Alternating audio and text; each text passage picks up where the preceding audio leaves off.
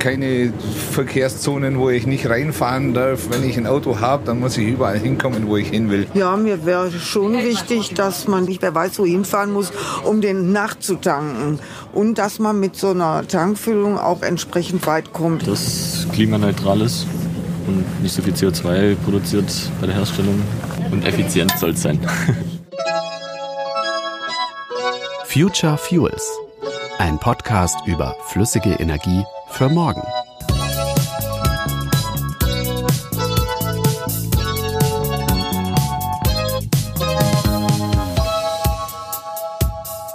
Ziemlich genau jeder Zweite in Deutschland ist Autofahrer oder Autofahrerin, also hat einen Führerschein und ein Auto. Die meisten davon eins, das mit Benzin oder Diesel fährt, also ganz normalem Sprit aus fossilen Rohstoffen. Aber warum eigentlich noch? Viele dieser gut 40 Millionen Autofahrerinnen und Autofahrer interessieren sich doch schon heute sehr dafür, wie sie einen Beitrag leisten können zur CO2-Reduktion. Da wäre eben genau die eine Sache, dass man eben dann auch zum Beispiel aus regenerativer Energie erzeugt, das dann irgendwie eben dann umwandeln könnte und dann halt besser speichern könnte, was natürlich mega gut wäre und halt so als Alternative zu dieser klassischen E-Mobilität fände ich das ganz gut. Wenn die Reichweite jetzt ja gleich bleibt, also ich selbst fahre Diesel und die Reichweite ist einfach bombastisch im Gegensatz zu Elektroautos oder so. Also, dass man, wenn es CO2-neutral und klimaneutral ist, etwas mehr bezahlt, finde ich vollkommen in Ordnung. Aber trotzdem muss es noch preislich bezahlbar sein.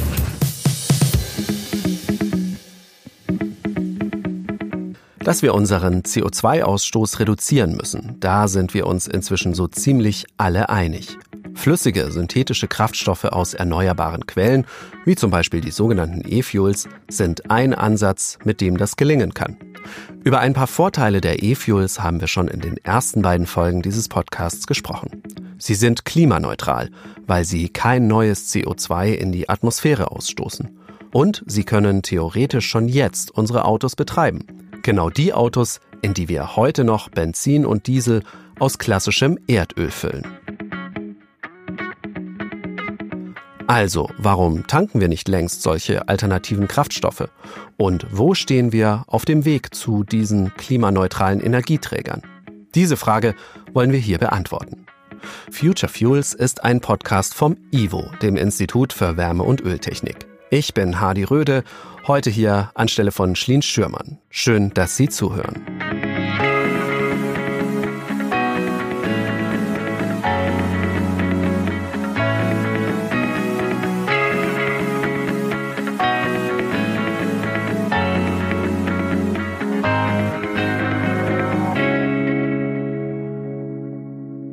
Die gute Nachricht zuerst. Es gibt in Deutschland schon eine ganze Reihe von Forschungseinrichtungen, Unternehmen und Verbänden, die an der Herstellung von klimaneutralen Kraftstoffen arbeiten und forschen.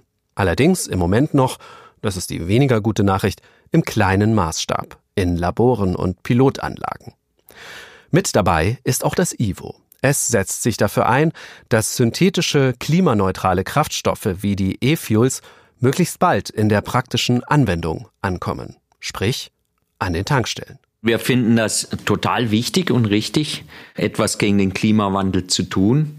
Und deswegen äh, unterstützt die Mineralwirtschaft auch das Pariser Abkommen. Das ist Adrian Willig, der Geschäftsführer des IWO. Die Unternehmen dieser Branche tun jede Menge. Also sie investieren in alternative Kraftstoffe, sie investieren in den Aufbau einer Wasserstoffinfrastruktur, sie investieren in LNG, in Windparks. Und äh, ich glaube und bin auch fest überzeugt davon, dass gerade die Mineralölwirtschaft das Know-how hat, die Ingenieure hat, das Kapital hat und auch global aufgestellt ist also in der Lage ist, an all diesen Lösungen zu arbeiten. Adrian Willig spricht für die Mineralölwirtschaft, also die Mitglieder des IWO. Und die wollen eines explizit nicht mit der Elektromobilität konkurrieren. Also nicht E-Fuels statt E-Auto, sondern E-Fuels und E-Auto. Also ich glaube schon, dass wir die Mobilität ganz neu denken müssen und dass sie sich auch enorm wandeln wird in den nächsten Jahren. Und äh, dazu gehören viel mehr batterieelektrische Fahrzeuge. Das allein wird aber noch nicht reichen, äh, um die Klimaziele zu erreichen. Wir werden auch Teile des Verkehrs äh, noch viel stärker auf die Schiene verlagern. Und wenn wir uns dann mal vorstellen, dass wir bis 2030 dann sieben bis zehn Millionen batterieelektrische Fahrzeuge in Deutschland auf den Straßen haben werden, dann haben wir auch noch mehr als 30 Millionen Autos, die mit Verbrennungsmotor fahren und diese werden dann mit zunehmend klimaneutralen Kraftstoffen betankt. Darum geht es dem Ivo, um einen realistischen Blick auf unsere Energieversorgung. Auch in zehn Jahren noch wird der Großteil unserer Autos und Lastwagen mit Verbrennungsmotor unterwegs sein. Aktuell wird in der klimapolitischen Debatte aber über diesen Bestand an Fahrzeugen kaum geredet, sondern fast nur über Elektromobilität, die direkt mit Strom aus erneuerbaren Quellen funktioniert. Von dem gibt es zwar immer mehr. 2018 kamen laut Umweltbundesamt 37,8 Prozent des Stroms in Deutschland schon aus erneuerbaren Quellen. Eine beeindruckende Zahl. Aber wenn dieser Strom auch andere Energiequellen wie Benzin, Diesel oder Heizöl ersetzen soll, dann kann Deutschland seinen Bedarf damit alleine nicht decken. Bezogen am gesamten Energieverbrauch in Deutschland ist der Anteil erneuerbaren Stroms gerade mal 10 Prozent. Also 90 Prozent unseres Energieverbrauchs stellen wir auf klassische Weise bereit. Und da wir eben nicht genügend Strom in Deutschland herstellen können, werden wir auch andere Lösungen brauchen. Mit alternativen flüssigen Energieträgern könnten wir erneuerbare Energie aus anderen Ländern nach Deutschland holen. Energie importieren wir auch heute schon, zum Beispiel in Form von Erdöl oder Erdgas. Mit E-Fuels könnte das genauso funktionieren wie bislang mit fossilen Kraftstoffen.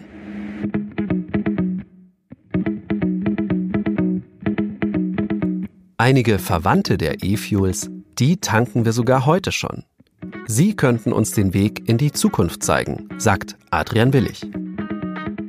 Zum Beispiel wird ja heute schon E10 an Tankstellen verkauft. Da ist im Benzin Bioethanol aus Zuckerrohr beigemischt oder im Diesel sind heute schon äh, pflanzliche äh, Komponenten, also Biodiesel enthalten. Und in der Zukunft geht es darum, Kraftstoffe herzustellen aus Abfallstoffen oder aus Stroh oder auch aus gebrauchtem Speisefett. All das sind dann äh, Biokraftstoffe der zweiten oder dritten Generation. Und auch Algen beispielsweise sind ein geeigneter Rohstoff oder auch Plastikabfälle kann ich zu Benzin machen. Da gibt es alle möglichen Rohstoffe, die geeignet sind, um daraus dann immer klimaneutralere Kraft- und Brennstoffe herzustellen. Wenn diese klimaneutralen Kraftstoffe aus Plastik oder Algen tatsächlich eines Tages so weit sind, dass sie Benzin oder Diesel aus fossilen Rohstoffen vollständig ersetzen können, würden dann die Leute diese alternativen Fuels auch wirklich tanken? Wir haben uns umgehört.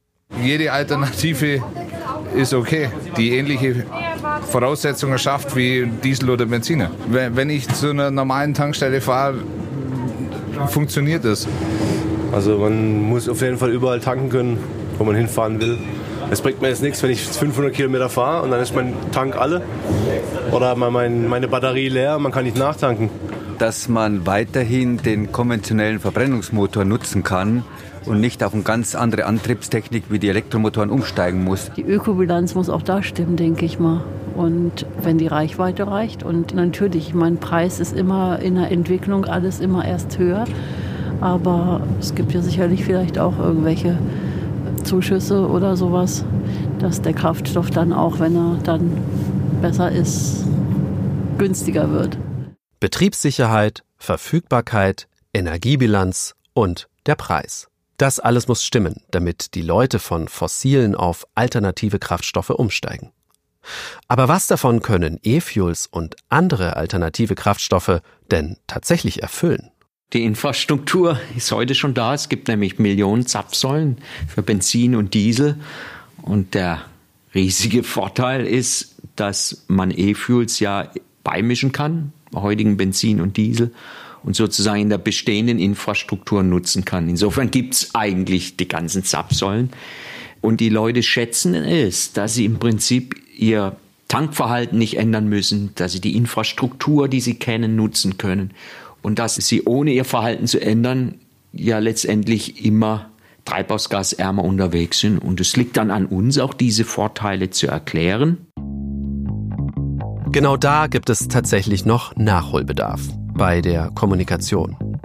Über E-Fuels und andere alternative Kraftstoffe wird nach Meinung der Mineralölwirtschaft noch viel zu wenig gesprochen. Immerhin, die Unterstützer werden mehr und sie kommen aus vielen Branchen, sagt Adrian Willig.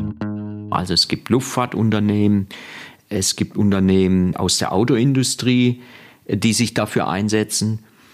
Aber auch der Anlagen- und Maschinenbau in Deutschland ist äh, ziemlich hinterher, äh, dass diese Technologien in den Markt kommen. Wir kriegen auch mehr und mehr politische Unterstützung. Ich beobachte, dass sich auch die politische Debatte in den letzten zwei, drei Jahren weiterentwickelt hat. Von wir können alles rein elektrisch aus Deutschland aus versorgen, hin zu wir brauchen verschiedenste Optionen, auch aus dem Ausland, um die Klimaziele in Deutschland zu erreichen. Die E-Fuels tauchen zwar inzwischen in der politischen Debatte häufiger auf, trotzdem wird momentan immer noch am meisten über Elektromobilität diskutiert. Und über die Frage, wie wir weniger Verbrenner und mehr Elektroautos auf die Straße bringen können. Die Bundesregierung fördert die rein elektrisch betriebenen Autos finanziell auf mehreren Wegen. Wenn Sie ein batterieelektrisches Fahrzeug der Mittelklasse betrachten, dann wird das heute direkt und indirekt insgesamt mit 26.000 Euro gefördert. Da fließen ein die unterschiedlichen Energiesteuern, die Kfz-Steuer, Zuschüsse, die Flottenregulierung äh, bis hin zur Dienstwagenversteuerung. Wenn Sie das jetzt mal vergleichen, für dieses Geld könnten Sie einen normalen Mittelklassewagen, der mit E-Fuels fährt, über die gesamte Laufzeit und der entsprechenden Kilometerleistung mit mehr als 4 Euro den Liter alternativen Kraftstoff fördern. Tatsächlich gibt es eine Förderung dieser Art für die E-Fuels im Moment nicht. Auch deshalb findet man sie noch nicht an der Tankstelle. Die gibt es heute nur in kleinem Pilotmaßstab und die Herstellung ist auch noch sehr, sehr teuer. Und deswegen muss es jetzt gelingen, derartige Produkte in einem industriellen Maßstab herzustellen, in großen Mengen. Und man muss hauptsächlich natürlich auch runterkommen mit den Herstellkosten. Und darin liegt die Hauptherausforderung. Einen ersten großen Vorstoß der Politik für die Nutzung synthetischer Kraftstoffe, den gibt es seit Ende 2019.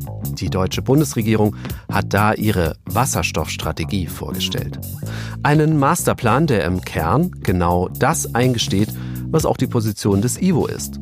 Trotz aller Fortschritte bei den erneuerbaren Energien wird Deutschland auch weiterhin auf den Import von Energie angewiesen sein. 50 Prozent unseres Bedarfs sollen wir aus nachhaltig erzeugtem Wasserstoff decken, der dafür nach Deutschland importiert wird. Das sagt der Plan der Bundesregierung. Also im Grunde genommen ist Wasserstoff ein E-Fuel. Denn Wasserstoff ermöglicht die Speicherung von elektrischem Strom in Form von Molekülen. Wo es sinnvoll ist, kann dann der Wasserstoff entweder direkt äh, genutzt werden oder aber im nächsten Prozessschritt mit Kohlenstoff zu einem flüssigen Energieträger synthetisiert werden. Und deswegen finde ich es gut, dass es eine Wasserstoffstrategie gibt. Auf welche Bereiche sich die Wasserstoffstrategie der Bundesregierung vor allem richten soll, Darüber sind sich die Ministerien untereinander noch nicht einig. Das Umweltministerium hat zum Beispiel vorgeschlagen, dass Wasserstoff und andere E-Fuels nur für bestimmte Branchen genutzt werden sollen. Zum Beispiel den Schiffsverkehr oder Industrien wie Stahl oder Chemie, aber nicht als Treibstoff für Autos. Solch eine Verengung halte ich für falsch. Sie verhindert Innovationen und behindert am Ende auch den Markthochlauf. Und da erreichen wir dann genau das Gegenteil dessen, was wir eigentlich wollen, nämlich die Klimaziele in Deutschland zu erreichen. Ein wichtiger Aspekt ist sicherlich, dass die Preise dafür im Vergleich zu Alternativen angemessen, also möglichst vergleichbar oder gleich sind. darüber haben wir noch gar nicht geredet. Der Preis ist ein ganz zentrales Instrument, das uns als Verbraucherinnen und Verbraucher in eine bestimmte Richtung lenken kann. Elektroautos werden beim Kaufpreis und bei der Besteuerung stark subventioniert. Für die E-Fuels will das Ivo aber gar nicht in erster Linie Subventionen, sondern ein komplettes Umdenken. Nicht ein Liter Benzin oder Diesel soll besteuert werden, sondern letztlich der CO2-Ausstoß, den der jeweilige Kraftstoff am Ende erzeugt. Anders gesagt, je besser die Klimabilanz des Kraftstoffes, desto geringer die Steuer. Es bringt nichts, Kraftstoffe einfach nur teurer zu machen, wenn der Kunde genauso fahren muss, wenn er keine Alternativen hat. Wir wollen, dass Kraftstoffe nicht per se teurer werden, sondern dass sie auch grüner werden. Und die Mineralwirtschaft ist absolut dafür, dass CO2 die Grundlage oder die Leitgröße für die Besteuerung ist. Unser Vorschlag ist, die heutige mengenbezogene Energiesteuer, also in Eurocent pro Liter, umzugestalten in eine echte CO2-Bepreisung. Das IVO rechnet so. Ein Liter Benzin kostet ohne Steuern ungefähr 50 Cent. Aktuelle Studien gehen davon aus, dass man einen Liter alternativen Kraftstoff realistischerweise für 1,50 Euro herstellen kann, also für das Dreifache. Auf beide Kraftstoffe kommt bislang derselbe Satz an Energiesteuer obendrauf. Und dann die Mehrwertsteuer. Weil der alternative Kraftstoff schon am Anfang viel teurer ist als das normale Benzin, schlägt auch diese Steuer am Ende nochmal mehr zu. In der Summe würde der Tank voll treibhausgasärmerem Sprit fast das Doppelte kosten. Keine Chance für die E-Fuels. Außer man schaut sich die zwei verschiedenen Kraftstoffe genauer an und verlangt unterschiedlich hohe Steuern. Mehr für das klassische Benzin aus fossilen Rohstoffen, weil es neues CO2 in die Atmosphäre bläst. Weniger für das E-Fuel, das bei der Herstellung CO2 aus der Atmosphäre entnimmt und in der Summe klimaneutral ist. Und deswegen schlägt die Mineralwirtschaft vor, die heutige Energiebesteuerung die auf die Menge, auf den Liter bezogen ist, umzugestalten in eine echte CO2-Bepreisung. Die Steuer auf Benzin, die liegt bei rund 65 Cent pro Liter. Würde ich diese auf einen CO2-Bezug umstellen, entspräche das heute schon einem CO2-Preis von knapp 300 Euro je Tonne CO2.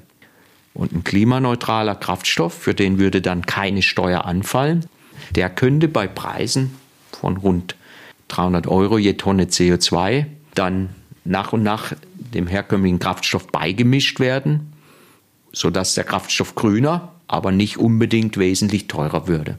Dass man den E-Fuels mit einer neuen Besteuerung eine realistische Chance am Markt gibt, das wäre doch eine Diskussion wert.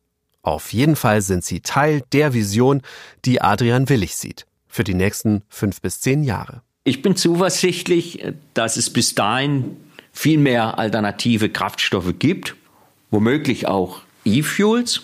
Und ich bin überzeugt davon, dass wir auch alle Technologien brauchen, wenn wir die Klimaziele erreichen wollen. Das ist aus meiner Sicht wie bei einer Orgel. Wenn Sie da einen vollen Klang wollen, dann müssen Sie auch alle Register ziehen. Und so ist es mit dem Klimaschutz auch. Wir sind damit am Ende dieser Folge des Future Fuels Podcasts. Wenn es Ihnen gefallen hat, abonnieren Sie uns auf Apple Podcasts, Spotify oder überall da, wo es Podcasts gibt. Haben Sie Fragen? Dann besuchen Sie uns auf futurefuels.blog und schreiben Sie uns gerne einen Kommentar. Vielen Dank fürs Zuhören. Future Fuels ist ein Podcast des IWO, Institut für Wärme- und Öltechnik, eine Einrichtung der deutschen Mineralölwirtschaft. Redaktion Olaf Bergmann, Kerstin Ketels, Rainer Diederichs. Konzept, Regie und Produktion Ikone Media. Weitere Informationen finden Sie unter www.futurefuels.blog.